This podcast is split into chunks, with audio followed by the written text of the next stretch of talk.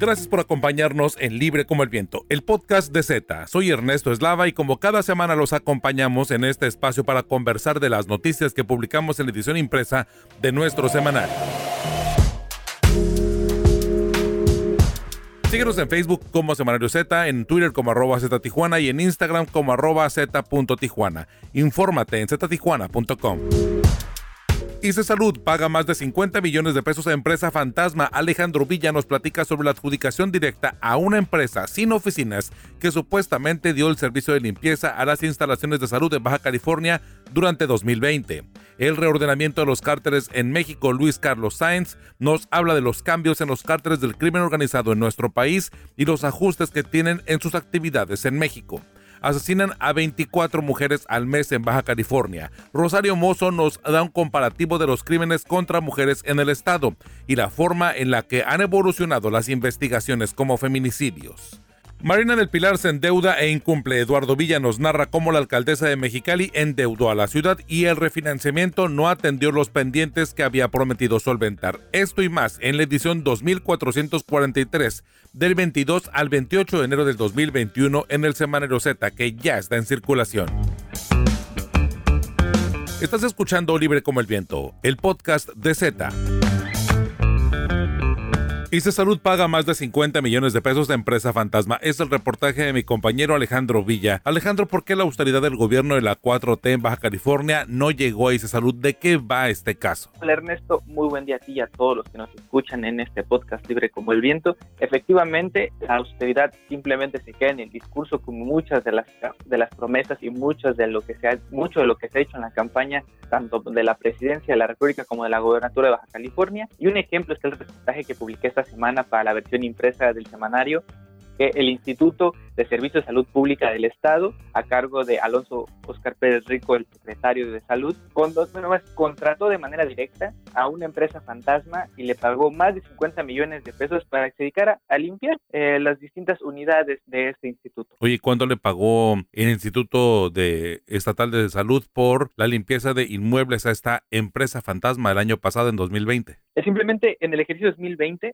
se pagaron 73 millones 91 mil 465 pesos, o sea, 43 millones más que en el ejercicio del 2019 y 22 millones más que en 2018. Todas, todos los contratos que firmaron para estas adjudicaciones para la limpieza de los inmuebles del instituto fueron adjudicaciones directas, lo que en automático te habla de que hay algo, algo chueco en el proceso para que estas empresas se dedicaran a hacer, pues para lo que fueron contratados, ¿no? Para limpiar, pero encontramos en estas licitaciones que, bueno, son adjudicaciones directas primero, primer foco rojo, segundo, que en particular había un un, contrato por arriba de 50 millones de pesos para darte el, dato el dato exacto y no que no y que no quede como eh, en el aire se le pagó alrededor de 55 millones 13 mil 904 pesos a esta empresa fantasma, la cual tiene está a nombre de Virginia González Andrade. La persona dio como domicilio fiscal un terreno baldío y una zona habitacional donde de ninguna manera fuimos a, a los lugares que tenían como domicilio registrado y no aparecía nada, nada, nada que nos indicara que realmente hubiera una empresa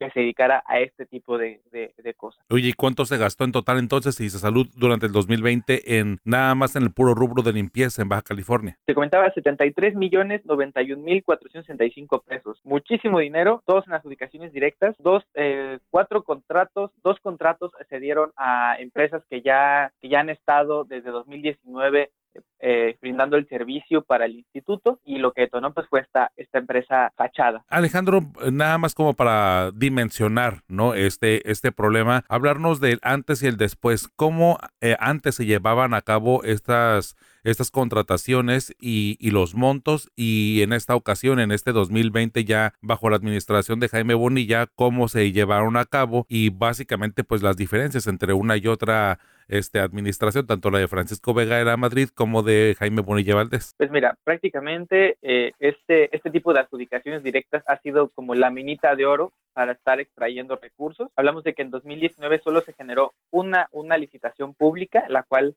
ganó uno de los proveedores que ya ha sido eh, constante en las licitaciones, en, las adjudicaciones directas para que se encarguen de la limpieza de los inmuebles. En 2019 se generaron cuatro contratos. Estos contratos lo tuvieron dos empresas Eh, una de las empresas eh, se llama Servicio de Limpieza de Inmuebles E muebles, que bueno, en su, en su carta constitutiva que revisamos, pues sí venía que parte de las actividades era dedicarse a la limpieza de inmuebles. Y la otra empresa es Human Power Force, que también dentro de todo lo que puede abarcar esta empresa, pues está también la limpieza de, muebles e inmuebles. Pues eh, un pequeño, pequeño gran detalle, ¿no? La forma en la que las administraciones han encontrado huecos, se han encontrado oportunidades para generar eh, distintas eh, formas de ingresar recursos que no son propiamente las que deberían de llevarse a cabo y más dan, tan distantes, ¿no? Una de otra de los presupuestos. Me comentas que 2018 es muy diferente a 2019 y también consecutivamente 2019 muy diferente a 2020. Sí, mira, como te comentaba, mira, en, 2000, en 2018 se,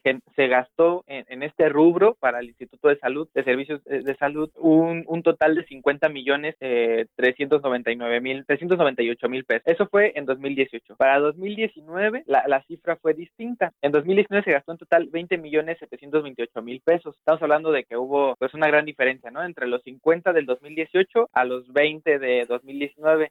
Pero para 2020 la cifra se superó a las dos anteriores que fueron 70 y 73 millones de pesos, ¿no? Pues estarían muy sucias las instalaciones, ¿no? sí, claro. En total en los tres años estamos hablando de que fueron 153 millones 375 mil pesos lo que se gastó en, solamente en la limpieza de estos, eh, de estos edificios y de estos eh, inmuebles de, la, de, la, dependencia pública. Sí, y pues es un terreno, terreno baldío, difícilmente se podría comparar o solicitar información de que a qué otras empresas o a qué otras instalaciones gubernamentales se les da el servicio de, limpieza y, de higiene que esperaríamos que fuera un tema sumamente profesional y especializado por el tema de hablar de salud y más en un año de una contingencia sanitaria que obliga a todos a extremar precauciones de salud. Claro, o sea, uno de los principales eh, focos rojos para indicar que una empresa que es una empresa fachada, una empresa fantasma, es ubicar eh, dónde se encuentra ¿no? la empresa y dar y dar certeza de que realmente cuente con las capacidades para poder brindar este servicio. Eh, a la que se le contrató por los 50 millones en 2020 es una empresa, más bien es el nombre de un particular, una persona física de nombre Virginia González Andrade. Ella no solo aparece en el padrón de proveedores del Instituto de Salud, también aparece en otros padrones, como por ejemplo e, en el, en el padrón del 22 Ayuntamiento de Tijuana, donde participó en, la, eh, en una licitación igual directa, en una adjudicación directa igual para la compra e instalación de refacciones y accesorios de las unidades que integran la, la flotilla de vehículos de la Dirección de Servicios Públicos y de la Dirección de Obras e Infraestructura Municipal Urbana. Y también apareció en 2013, de 2010 a 2013, con, asociada, el RFC de esta persona asociada a una empresa llamada Muelles de Baja California, la cual también fuimos a visitar donde supuestamente estaba esta empresa y encontramos unas unidades habitacionales tipo Infonavit, donde obviamente tampoco había ni siquiera una empresa donde, o un, o, un localito donde vendían refacciones, ni al caso. Todo esto nos, nos señala que la empresa que, que se contrató contrato para que hiciera la limpieza de los inmuebles de salud en 2020 con una suma de 50 millones de pesos, pues era una empresa fachada. Pues si usted conoce a Vicenta Espinosa, por favor pásele este podcast. No, no, Vicente, ah, perdón. Espinosa, Vicente Espinosa es la secretaria de Honestidad y Función Pública que Correcto. si usted la conoce, pregúntele por qué no está investigando cómo se está gastando el dinero de salud y a quién le está adjudicando y cómo es que están adjudicando este tipo de contratos. Así es, pásele este podcast para que escuche un poco el, tema y, y ahora sí que compre el semanario Z para tener a detalle el paso a paso de cómo se llevó a cabo eh, el tema del gasto de este millonario recurso para la limpieza de eh, instalaciones eh, públicas de salud en Baja California a una empresa fantasma fachada en un esquema pues prácticamente ya muy añejo y muy conocido en México que de nueva cuenta sale a relucir en Baja California. Este, Alejandro Villa, tus redes sociales para seguirte. Me pueden seguir en arroba TV en Twitter, en Instagram como Alejandro Arturo Villa, en Facebook como Alejandro Arturo Villa. Y pues sí, es, es, bastante preocupante y da mucho coraje saber que se gastaron esta millonada y que los destinaron a una empresa fantasma en lugar de haber comprado insumos médicos para los médicos que estuvieron exigiéndolo y lo siguen exigiendo y también pues para mejorar la calidad del servicio del Instituto de Salud. Alejandro Villa, pues muchísimas gracias y te leemos. Muchas gracias a ti Ernesto. Hasta luego. Ya tienes tu Z, recuerda que cada viernes puedes encontrar la edición impresa de nuestro semanario con los voceadores. Z, libre como el viento.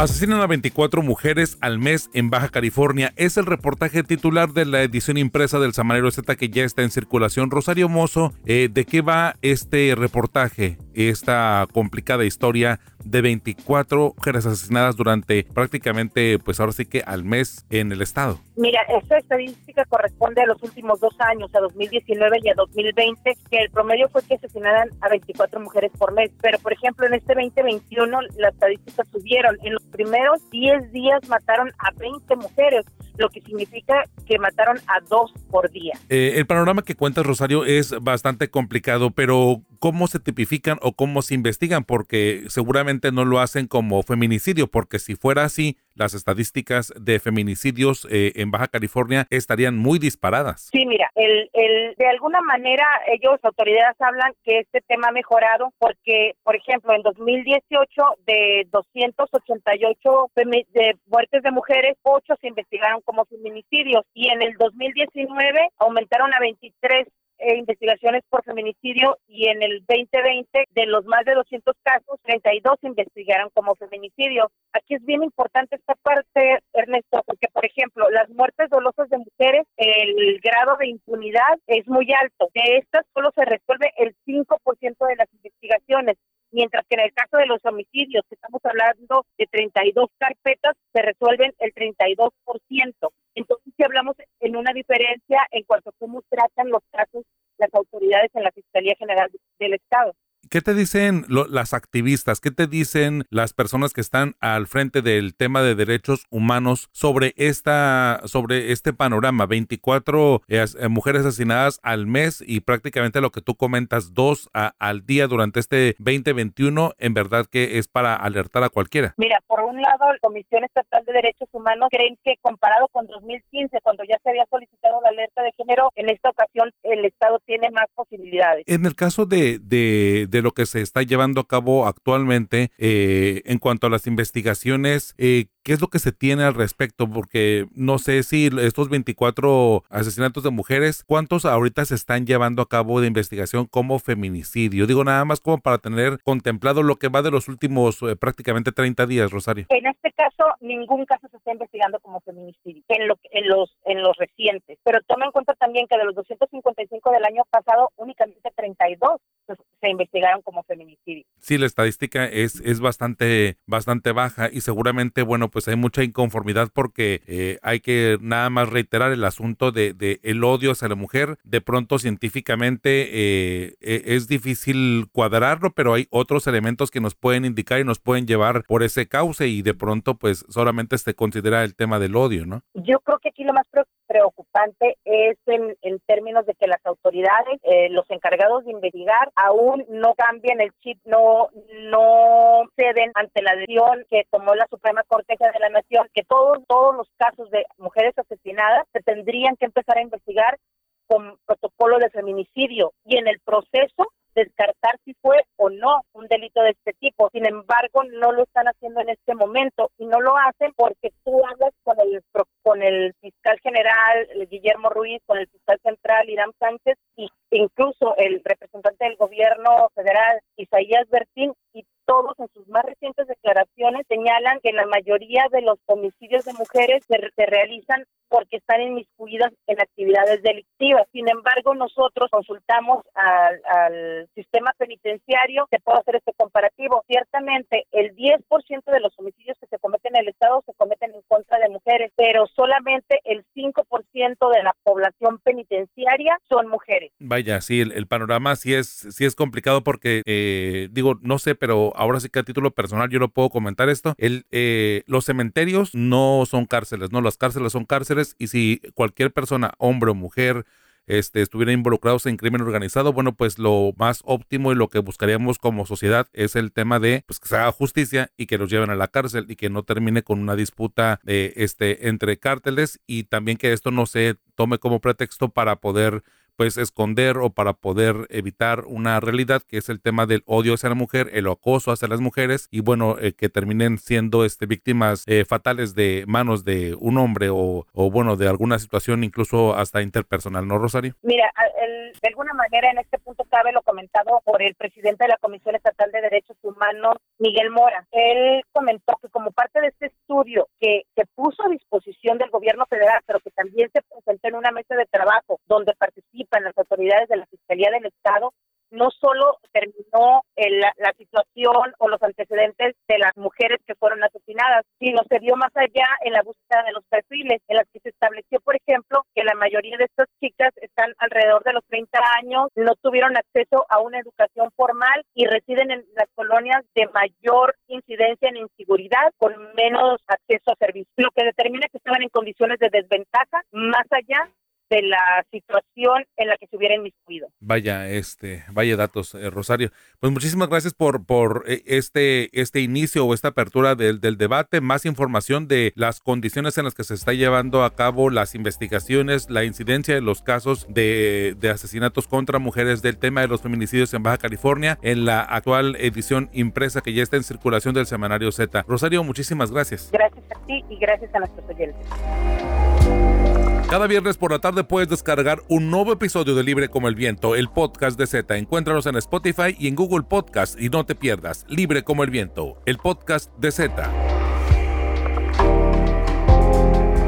El crimen organizado en México está enfrentando cambios. El reordenamiento de los cárteles en México es un fenómeno del que nos platica Luis Carlos Sainz. ¿Qué está pasando con la delincuencia organizada en estos tiempos de pandemia, Luis Carlos? Cuéntanos. Ernesto, un gusto saludarte, amigas, amigos de Z. Bueno, pues hay actividad criminal, indudablemente, a pesar de que la mayoría de las personas puedan estar confinadas o reducido su actividad. Los grupos delictivos siguen operando y se las ingenian para llegar con sus drogas a los consumidores. No se tiene información que refleje que el confinamiento haya generado un descenso en la actividad criminal o en eh, la producción o consumo de sustancias ilícitas.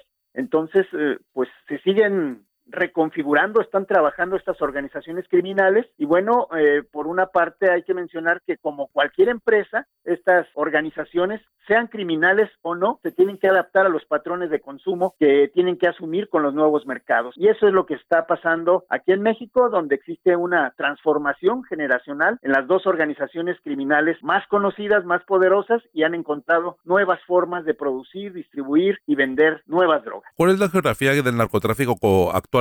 Cuáles son los grupos dominantes? Bueno, pues estaríamos hablando de de acuerdo a distintas fuentes. Una de ellas, recientemente en septiembre de 2020, el titular de la Unidad de Inteligencia Financiera, Santiago Nieto Castillo, habló de que en México actúan 19 organizaciones criminales de alto impacto, dos de ellas de mayor relevancia, a las que pues, les considera como supranacionales. En cambio, la DEA sigue con su viejo esquema, ha identificado que son nueve los principales grupos de la delincuencia organizada, entre ellos pues menciona a los más conocidos, los cárteles de Sinaloa, los Zetas, aún contempla a los Arellano Félix, el cártel de Juárez, Beltrán Leiva, los del Golfo, la familia michoacana, los Caballeros Templarios y el cártel Jalisco Nueva Generación. Y en esta edición de Z entrevistamos a Jorge Fernández Menéndez, un conocido analista, quien coincide solo en parte con ese diagnóstico, pues él dice que solo hay dos grandes cárteles, que son el cártel Jalisco Nueva Generación y el cártel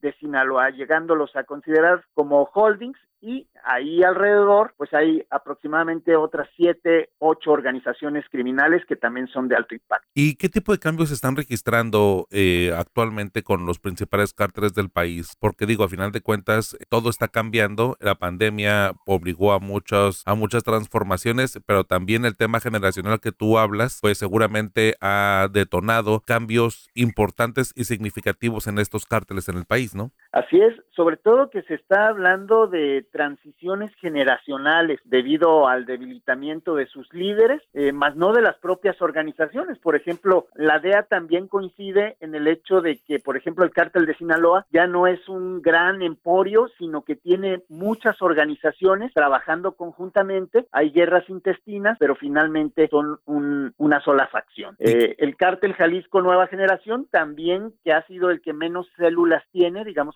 sería el menos dividido, pero eh, debido a esta transición generacional se habla de que su líder está debilitado, Nemesio Oseguera Cervantes el Mencho estaría enfermo, eh, Jorge Fernández Menéndez, pues él habla eh, de, este aspecto, dice que es una enfermedad que no es tan grave como se ha llegado a publicar, y en el caso de Sinaloa, pues el envejecimiento, por ejemplo, de Ismael El Mayo Zambada y estos grupos como los Chapitos, recientemente el hijo de Esparragosa, que se dice que ya murió, y, y otros grupos están disputándose precisamente esa supremacía es de lo que se habla una transición generacional, ahora grupos más jóvenes, en el caso de Jalisco, pues hay que, dice Fernández Menéndez, que un hijo que tiene eh, el líder de ese grupo, que le dicen el 03, eh, sería el que se está disputando con otro personaje muy poderoso que le apodan el sapo, el control de ese cártel Jalisco, que es el uno de los que más se ha extendido en el país. Entre estos cárteles, ¿cuál serían, no sé, así a grosso modo, el tema de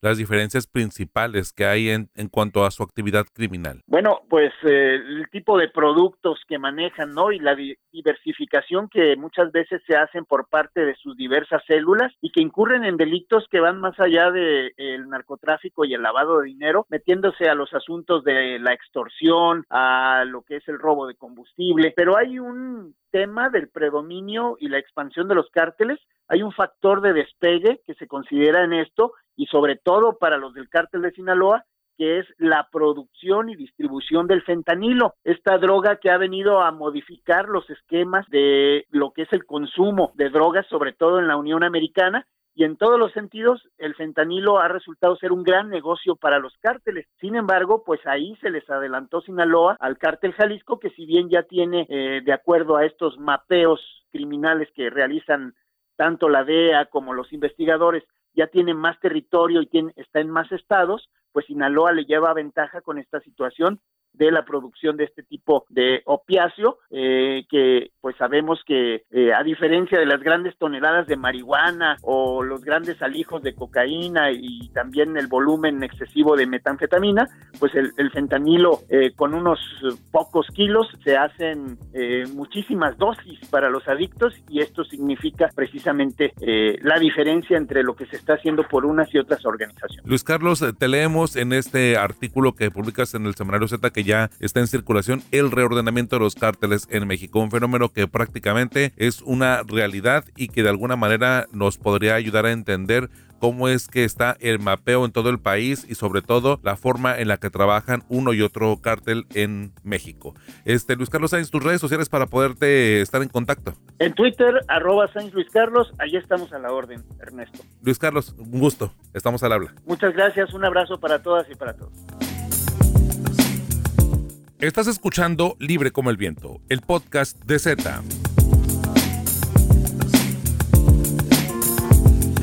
La alcaldesa Marina del Pilar adeudó a Mexicali con la promesa de pagar la nómina de jubilados e incumple los acuerdos. Se gastó el presupuesto y ahora tenemos una deuda por 18 años. Eduardo Villa, platícanos cómo comprender esta, pues este paso, esta deuda. Ernesto, como siempre, un gusto compartir espacio contigo. Hace tiempo no tenía la oportunidad de platicar sobre el trabajo que realizamos en Z.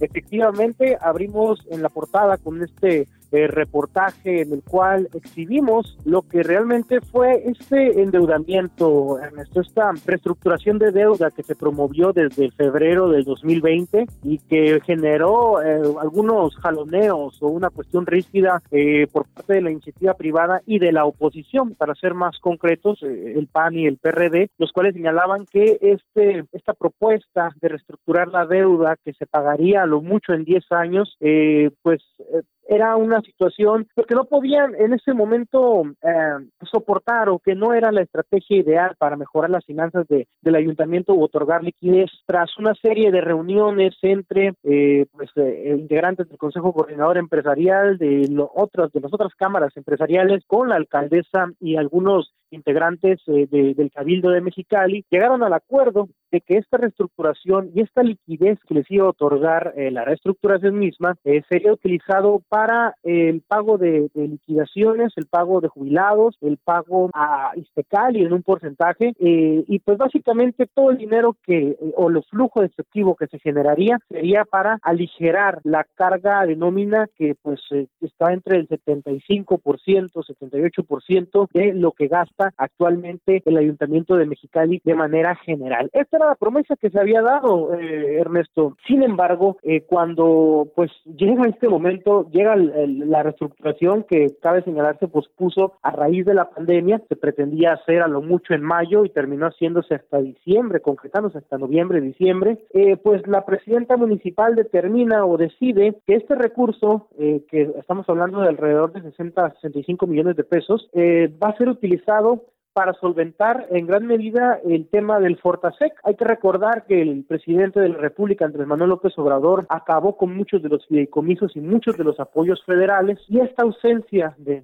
efectivo que se va a generar, eh, que se ronden los 40, 41 millones de pesos, pues sí va a ser un golpe sustancial para el tema de la seguridad. Entonces, la presidenta municipal decide retener ese recurso y otorgarlo a el tema de Fortasec. Entonces, la presidenta municipal, por un lado, está incumpliendo con un tema eh, que se había comprometido con, con la iniciativa privada eh, para reducir la nómina, porque realmente es una problemática muy severa que tenemos, eh, Ernesto. se gasta gran parte del recurso en este rubro y por eso es por lo que por lo que se tiene tan poco dinero para obra pública, por ejemplo. Entonces termina pues desoyendo, termina ignorando más bien el, el, acuerdo que habían realizado y se compromete que para cumplir o para solventar va a cubrir una, o va, más bien va a cobrar una deuda que tiene el gobierno del estado con el ayuntamiento de Mexicali, el cual le debe 152 millones de pesos. Entonces, básicamente es tapar un hoyo eh, generando otro eh, y al final el motivo de la reestructuración eh, termina pues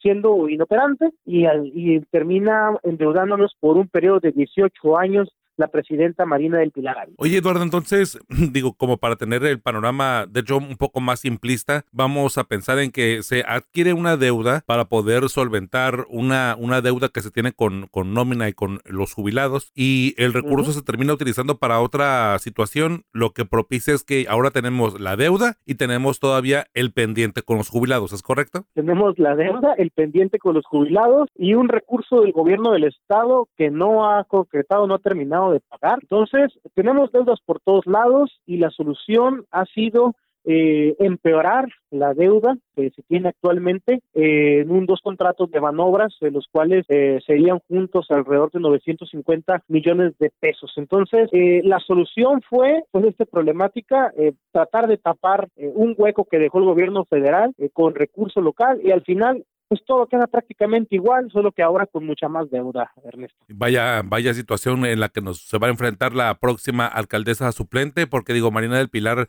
prácticamente está ya en vísperas de iniciar su carrera por la gobernatura del 2021 y en verdad que será una tarea para ver si se hace algún cambio, alguna modificación o algún tema importante para poder de alguna forma pues sopesar, no sé, esta, esta deuda que de alguna forma pues ya está, ya existe, ¿no? Ya no hay vuelta atrás, ¿no? Ya está volteando hacia otras miras, ya está mirando hacia el edificio de enfrente aquí en Mexicali. literalmente. El ayuntamiento de Mexicali, sí, literalmente está volteando hacia enfrente y ya no le importa el desastre que está dejando atrás, porque esto realmente va a repercutir en, las finanzas del ayuntamiento y deja tú, este año tendremos pues este recurso asegurado para Fortacer con esa deuda, pero el otro año pues no se garantiza la misma situación. Y recordar que Fortasec eh, implica presupuesto para seguridad pública en temas de capacitación, en asuntos meramente de incluso uniformes, equipo, armas. En verdad que Fortasec eh, ha sido históricamente desde hace, pues prácticamente desde 2008 o 2006 más o menos que, que, que, empezó con otros nombres, pero que a final de cuentas el espíritu es el mismo, el tema de apoyar a los ayuntamientos, a los municipios que tienen mayor incidencia directiva en el país. Digo, como para contextualizar para qué sirve Fortasec y cuál era la importancia de sostenerlo luego de eh, estos embates de la delincuencia organizada en diferentes municipios de México. Este, Eduardo, este, pues muchísimas gracias. Te, leemos aquí en el Semanario Z y bienvenido de regreso a Libre como el Viento. Yo sé que este, tú querías estar de regreso, pero al final de cuentas, este solamente es este para los que están este constantemente en la en, la en la portada del semanario que está en circulación y hoy regresas toda la portada. Esperemos estar la próxima semana o semana, dos semanas, tres semanas, no alejarme tanto, Ernesto. Te agradezco mucho. sí, fue mucho tiempo, fue mucho tiempo. un abrazo.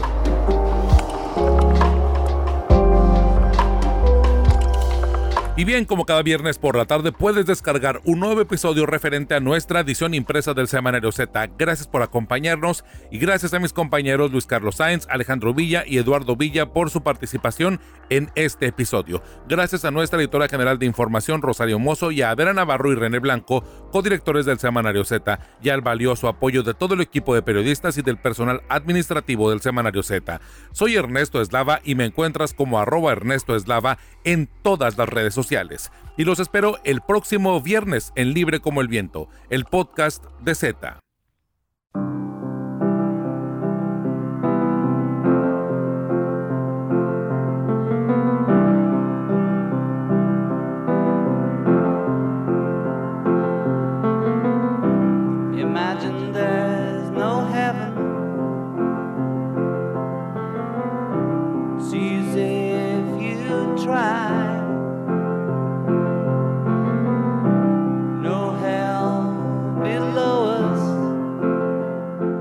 Hace 40 años, la revista Rolling Stone publica la famosa portada de John Lennon desnudo abrazando a su esposa Yoko Ono.